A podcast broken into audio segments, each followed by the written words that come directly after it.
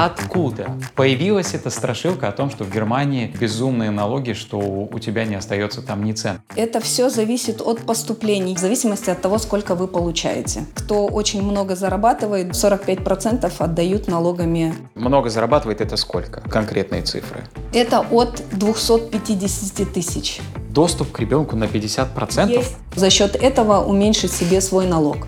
Подскажите, как это делать человеку, который не хочет, например, обращаться к налоговому консультанту? Есть программа Эльстер, которая для всех не займет много времени и труда разобраться, в какие колонки что заносить.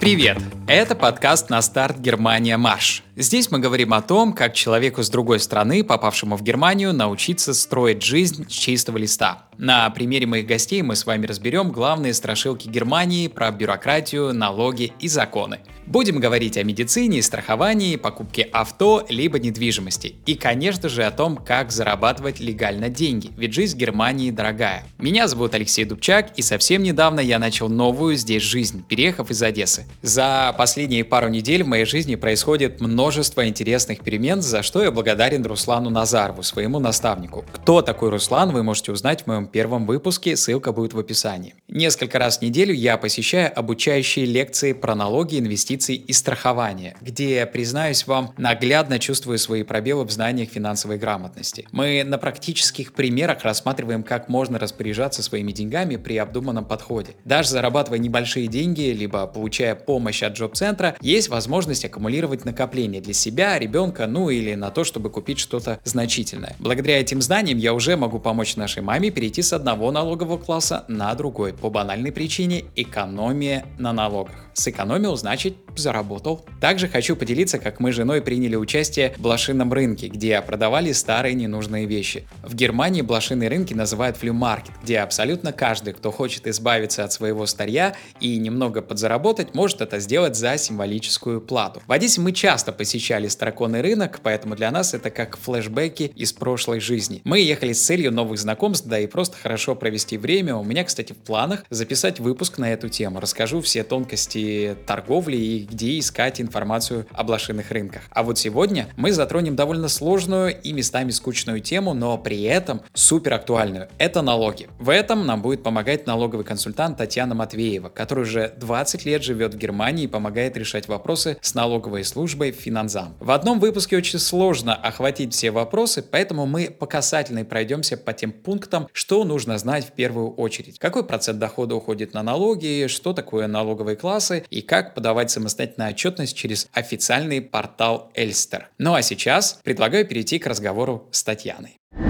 Сегодня у меня в гостях Татьяна Матвеева. Она живет в Германии и она налоговый консультант. И сегодня актуальная тема для новичков, для тех людей, которые появляются по разным причинам в Германии, начинают свой путь, и у них возникает вопрос про налоги. Татьяна, во-первых, здравствуйте. Здравствуйте. Я очень вам благодарен за то, что у вас есть время, чтобы мы могли с вами встретиться. И первый вопрос. Откуда Появилась эта страшилка о том, что в Германии безумные налоги, что у тебя не остается там ни цента. При этом мы видим, что Германия, люди живут достаточно хорошо, это преобладает средний класс, у людей хорошие автомобили, шикарные дома, отличные квартиры. Я понимаю, что часть из этого все в кредитах, то есть это такая длинная история. Но давайте мы попробуем либо развеять этот миф про налоги, либо его чем-то подкрепить. Поэтому расскажите, пожалуйста. Во-первых, я извиняюсь за мой голос, возможно, он у меня пропадет, но я в любом случае остаюсь с вами и буду хотя бы щебетать там как-то что-то, но, по крайней мере, я надеюсь, меня услышат, и в дальнейшем я то же самое смогу людям донести, что я хотела сказать. Не переживайте, если что, мы в описании внесем все, что вы сказали, но не было услышано нашим микрофоном. Хорошо, благодарствую. По поводу налогов. Да,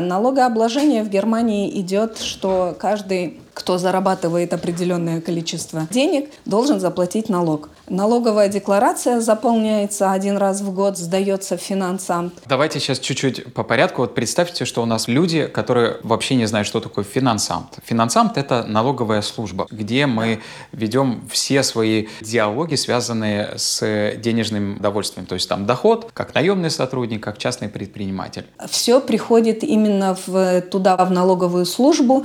Это называется финансамт, и они уже проверяют, потому что идет от э, работодателя бумага поступает в конце года, где они уже знают наперед, прежде чем вы еще налоговую декларацию свою не сдали, но они у них уже идет, что вы получили, что у вас сняли. То есть у них есть некий такой прогноз на этот год, сколько денег вы заработаете, если вы наемный сотрудник. И они уже могут от этого отталкиваться с запросом, сколько они хотят получить от вас налогов. Всегда по прошлому году, то есть в январе-феврале месяце приходит э, аусдрюк, то есть это вот необходимый лист для налоговой декларации, который работодатель уже отправляет в налоговую и отчитывается за каждого своего работника. Мы здесь не до конца ответили на вопрос, миф это про большие налоги? Или от чего это зависит? Нет, это все зависит от поступлений, в зависимости от того, сколько вы получаете. Кто очень много зарабатывает, 45% отдают налогами, но там совершенно другие деньги идут. Давайте вот любой кейс. Много зарабатывает, это сколько? Конкретные цифры. Это от 250 тысяч. 250 тысяч, я должен с этих денег 45% заплатить. А если я заработал в год 50 тысяч? Но здесь все сугубо лично, и каждый должен смотреть в зависимости от семьи, от э, положения,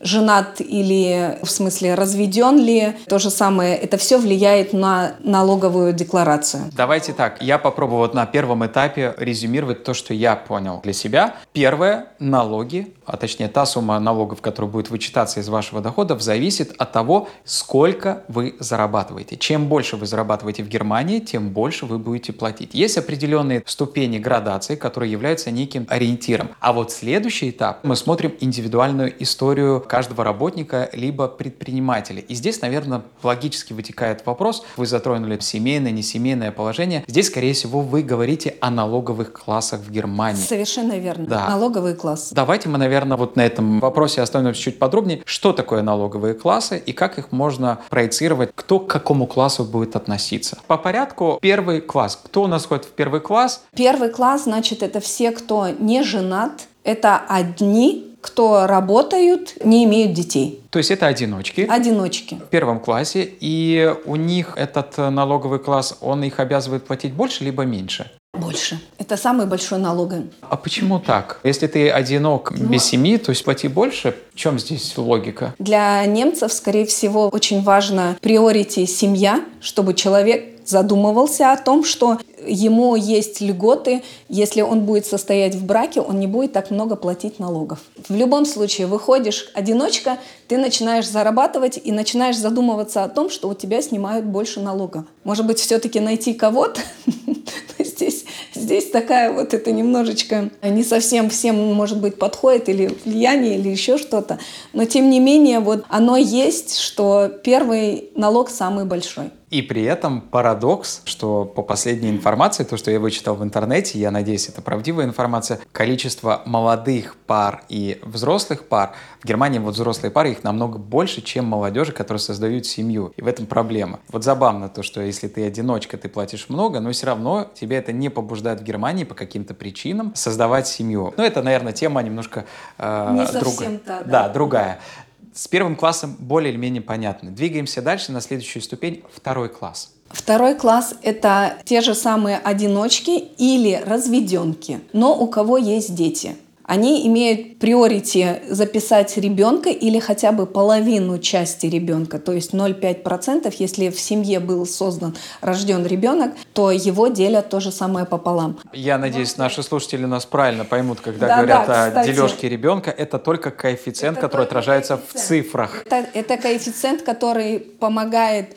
людям сэкономить то же самое на налогах. И это независимо, мужчина или женщина, это если у него есть э, ребенок, доступ к ребенку на 50 процентов. Есть. Я не знаю, как-то даже Совершенно верно. Выразить. У него есть те же самые права и условия, как и у мамы, но за счет этого уменьшить себе свой налог. Они не живут вместе, даже они могут находиться в одном доме, но вести разный хаусхальт. То есть не должно быть никаких совмещений. Следующий класс – это третий класс. Насколько мне уже известно, третий, четвертый и пятый, они работают только в тандеме для семейных пар. Для семейных и вот здесь, наверное, мы сразу затронем третий, четвертый и пятый. Да, что 4-4, либо ты устанавливаешь, там идет градация пополам, 50% как с мужа, так и с жены снимается.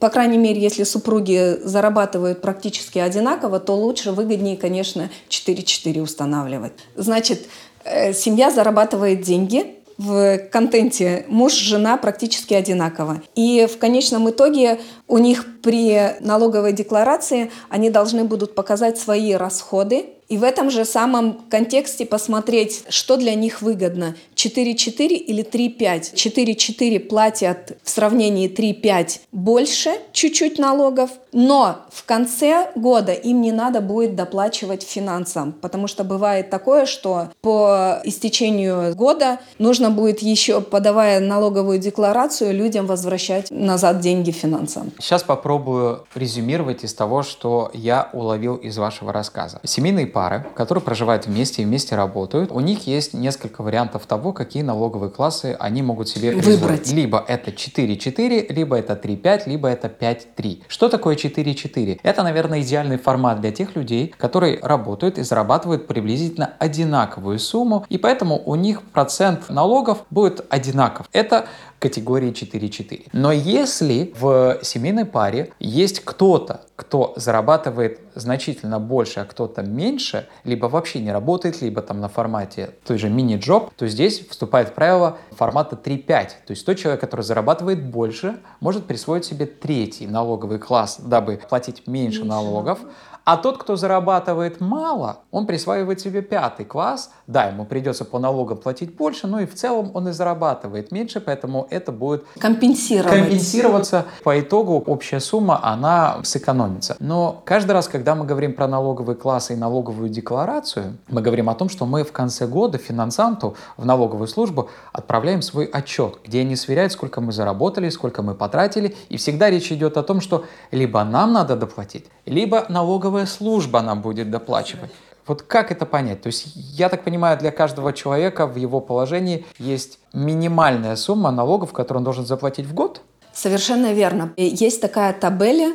Таблица. Таблица, и по ней мы смотрим, сколько человек заработал брутто, сколько у его составляют расходы на социальные отчисления, налоговые и так далее. То есть вот здесь вот по этой таблице ты смотришь, сколько ты должен заплатить, и по итогам, есть ли у тебя еще дополнение что-то. Если твои расходы покрывают, то тебе идет, значит, возврат. Если не покрывают положенный расход, то значит ты должен доплатить Подскажите, как это делать человеку, который не хочет, например, обращаться к налоговому консультанту, mm-hmm. потому что это как бы услуга, она не дешевая. Где искать эту информацию? Просто в Гугле? Но смотрите, информации более чем достаточно, да, сейчас и в Гугле, и на том же Ютубе каждый пытается рассказать, показать свои методы, что можно. В большинстве случаев это именно в помощь человеку. Но и разобраться сейчас есть программа Эльстер, которая для всех. Она помогает. Есть видео к ней, как лучше, что лучше. И я думаю, что для начинающих не займет много времени и труда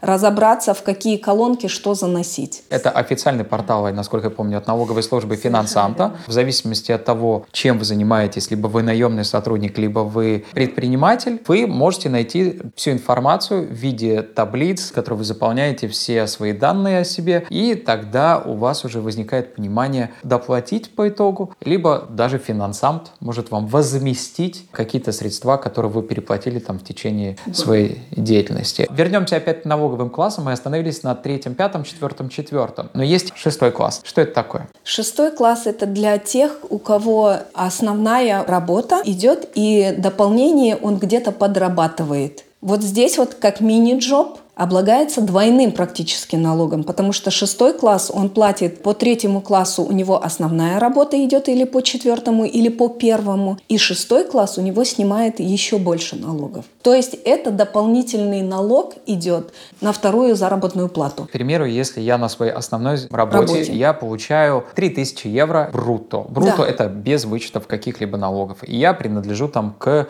ко второму классу. Я разведен, но да. у меня есть ребенок. Я плачу как э, второй класс. Но у меня есть подработка, как мини-джоб, где я получаю, скажем, 550 евро. Совершенно верно. Бруто. Сколько из этих денег мне нужно по шестому классу заплатить? Правильно я понимаю, вычет же будет с 550 евро? Да, совершенно верно. С бруто будет у вас налог по шестому классу. Давайте, если не конкретно какую-то цифру, приблизительно, в каких рамках мы говорим. Но смотрите, если идет где-то 19%, то здесь 22-23% идет. Все сугубо индивидуально, но тем не менее в этих пределах нужно рассчитывать. В теории возможен такой вариант, что вторая работа, якобы подработка, она приносит такой же доход, как и основная работа? Нет, потому что вы же должны отдыхать, у вас по кодексу должно еще идти. Основную работу тогда основного работодателя должны предупредить, что у вас идет вторая работа. А это же может быть что-то такое, за что вы получаете больше денег. Там оценивается ваш рабочий труд по-другому. В час ваша работа будет стоить не 20 евро, а 120 евро. Смотря чем занимаетесь. Что вы вот сейчас конкретно имеете Представьте, в виду? что я модератор мероприятия, я веду мероприятие. И это моя подработка по выходным. В субботу и воскресенье я могу провести мероприятие. А, Да, но вас не нанимают, это у вас должна быть уже кляйнгеверба. Для кляйнгевербы это немножко другие уже вступают правила, потому что здесь мы уже говорим о индивидуальном предпринимательстве. Частном. Да, совершенно верно. Но если это вторая все-таки работа, то есть, во-первых, э, ваш основной работодатель должен знать, что у вас будет вторая работа, и он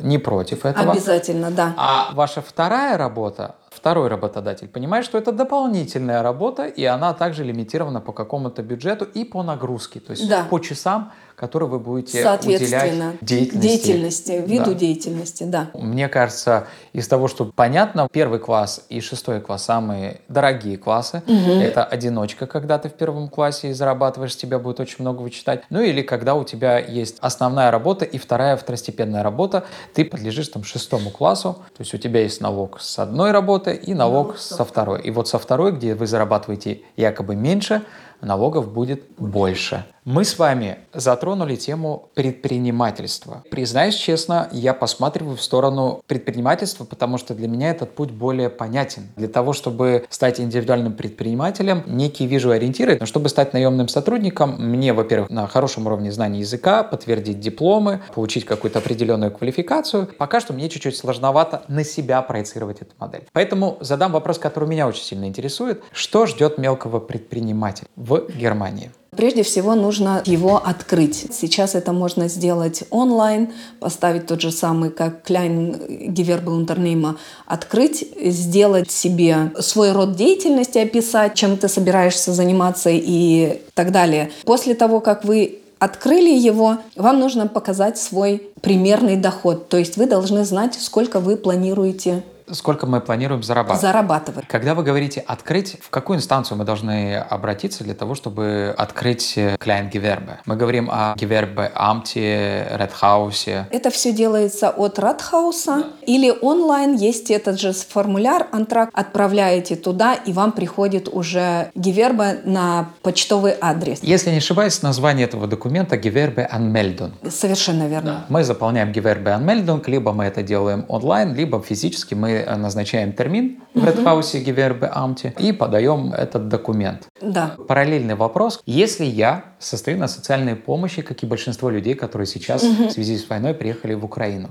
мне нужно об этом говорить джоб-центру, либо я могу открыть и потом оповестить джоб-центр. Оно будет параллельно идти. Как только вы открываете Гивербы, они в любом случае они извещают автоматически. Финансам получают вашу Гивербы, что с какого числа она открыта. Но вы обязаны, соответственно, параллельно сами сообщить в джоб-центр и сказать, что вот с такого-то числа я открываю свою Гивербу, они от вас потребуют, чтобы вы написали, что вы планируете заработать, какие ваши доходы и расходы. На какой период? На год, на полгода? Как это у них происходит? То, что касается джоб-центра, по-моему, у них каждые полгода, если я не ошибаюсь, Промежутки. промежуток. Они потом вы подаете новую, а для финансамта вы должны будете сделать ее уже по истечению вашего годового срока. То есть в конце года до 30 сентября подать налоговую декларацию. Допустим, если вы в январе месяце открыли свою гивербы 23 года, значит до 30 сентября 24 года вы должны будете подать налоговую декларацию и отчитаться перед финансамтом, что вы получили за этот период времени. На период этого времени я вам рекомендую вести все учеты вашей поступлений денежных и ваши расходы соответственно, чтобы это все было у вас, потому что проходит время, но хотя бы в квартал вы должны садиться и смотреть за своими доходами, расходами. Как бы вы рекомендовали вести учет, создать какую-то таблицу, либо, может быть, есть какое-то приложение? Как это делать? На листке бумаги, в блокноте? Для начала хотя бы выписать, что вы получили, в зависимости от э, сферы деятельности. Возможно, вы будете выдавать чеки для кого-то, грубо говоря, нагель-студия, то есть э, салон для ногтей, кто занимается. После того, как приходит клиент, выписывается счет, отдается чек, что ты получил. Второй чек остается у тебя. То есть их нужно подбивать помесячно и забивать, что мне это пришло плюсом. Что отсюда я могу списать? Закупился пилочки и так далее, и так далее, лаки и так далее, что, что туда. Это все идет те же самые чеки. В статью расходы, то есть когда мы что-то тратим. Совершенно верно. И твоя статья доходов и расходов, они, соответственно, должны быть. Первый год понятно, что это, возможно, даже будет минус. И это тоже нормально, потому что расходы опережают доходы. Тебе хочется зарабатывать, но не всегда получается. Если мы уходим в минус, и когда мы отправляем налоговую декларацию, по идее нам что-то даже финансам доплатит или как это происходит? Если, если вы как Кляйнунтернемен, то вы зарабатываете до 22 тысяч, вы штойерфрай идете, то есть вы не должны платить налог. Все, что больше идет, вы другая квалификация, вы переходите от малого бизнеса в большой бизнес. И там немножечко другие статьи расходов и все остальное. Там вы уже должны заплатить умзацштойер, гевербештойер и так далее. Все, что вам пришло, что вы заработали, из этого 19% должны отчитаться перед налоговой. Я Кляйнгевербе. Вы сказали, что у меня есть определенный какой-то порог. В год это 22 тысячи евро, который не облагается налогами. То есть, если в первый год, когда я открыл Кляйнгевербе, мой оборот не превысил 22 тысячи евро, я 0 евро заплачу финансам? Да. Вы просто-напросто отчитываетесь, вы показываете ваши расходы. У вас, допустим, доход не превысил 22 тысяч, а расходы превысили 23 тысячи или 24 тысячи. Это тоже нормально. Они видят, что вы действительно занимаетесь, что вы вкладываете, у вас есть средства вкладывать, что вы где-то экономите, но тем не менее вы дальше продолжаете свою деятельность, вы развиваете ее. Поэтому вы не платите налоги, но и тем самым они с вас ничего не имеют, вы не получаете назад, у вас нет возврата. Даже если будет небольшая чистая прибыль, например, там оборот был 22 тысячи, расходы были на 21 тысячу, чистая прибыль 1000 евро, но она также не облагается налогами. Совершенно верно, да. не, не облагается. То есть это огромная помощь со стороны Германии для тех, кто хочет открыть свое маленькое предприятие, в которое он верит. Если мы вернемся к социальным службам, я могу рассчитывать на то, что я буду получать помощь от э, того же джоб-центра на аренду квартиры, на медицинскую страховку для своей семьи, на социальные выплаты в какой момент джоб-центр может мне сказать о том, что все, мы прекращаем вам помогать, или в каком-то процентном соотношении не будет прекращать э, свою помощь, если я буду зарабатывать как э, Клиент-гевербе. Вы в любом случае, вы должны вначале подать для джоб-центра вашу ожидаемую прогнозы, прогнозы ваши. После полугода вы должны будете показать вашу фактическую. И они уже по фактической, они будут продолжать вам платить в течение полугода. Они же платят заранее каждый месяц. То есть первое число они платят за месяц вперед вам. Проходят эти полгода, они делают у себя перерасчет из того, что вы уже фактически заработали. И если у вас статья расходов идет больше, чем статья доходов, то, соответственно, вы будете продолжать получать от них эту же самую помощь. У меня будет маленькая просьба. Я искренне верю, что мы с вами обязательно увидимся, и у нас будет возможность еще раз поговорить по поводу налогов. Возможно ли будет, чтобы мы с вами раскрыли взаимодействие джоб-центра, социальной службы и индивидуальных предпринимателей и тех э, людей, кто находится на мини-джоб. Ну и, конечно же, перед тем, как сказать спасибо за сегодняшнюю встречу, я хотел бы вас спросить, Открыть мы уже более или менее понимаем, что необходимо сделать для того, чтобы стать индивидуальным предпринимателем. Насколько сложно закрыть? Точно так же, как открывать. Вы берете термин, идете, закрываете. Вы смотрите, что у вас не идет, или по своим персональным каким-то там вопросам вы просто просто-напросто закрываете точно так же, как и открыли. И при этом нам, скорее всего, надо уведомить абсолютно все службы, тоже финансам. Они автоматически все это делают. То единственное, что если вы закрываете за предыдущий год, вы должны то же самое отчитаться. Сколько вообще времени, если мы, например, закрыли Гивербы, хранить нашу документацию нужно? В течение 10 лет. Заранее надо подумать о том, где будет храниться все ваши верно, документы, да. Потому что в течение 10 лет, я так понимаю, финансап может, может постучаться постучать и, и сказать вам... да, ревизию. Такой Совершенно верно, да. Спасибо вам огромное. Друзья, сегодня я общался с Татьяной Матвеевой, это налоговый консультант, который также в свое время переехал в Германию, если не ошибаюсь, в 2004 году. Искренне верю, что мы с вами скоро увидимся, тем более тема уже у нас обрисована. Это Джоб-центр индивидуальные предприниматели имени Джоб. Спасибо вам большое. Пожалуйста, было очень приятно с вами поговорить. После записи с Татьяной мы еще долго сидели и говорили о том, как мало люди знают о грамотном введении налоговой отчетности, который приводит к солидной экономии бюджета. И это касается не только переселенцев и новых жителей страны, но и самих немцев. Мы обязательно будем точечно раскрывать вопросы налогообложения для конкретных случаев и обязательно поговорим, что ждет мелких предпринимателей, ведь эта тема касается и меня. Все ссылки, о которых мы говорили в этом выпуске, будут ниже в описании, переходите и обязательно подписывайтесь, ведь мы тут делимся полезным контентом инструментом и опытом жизни в Германии. До скорой встречи в подкасте «На старт. Германия. Марш!» thank you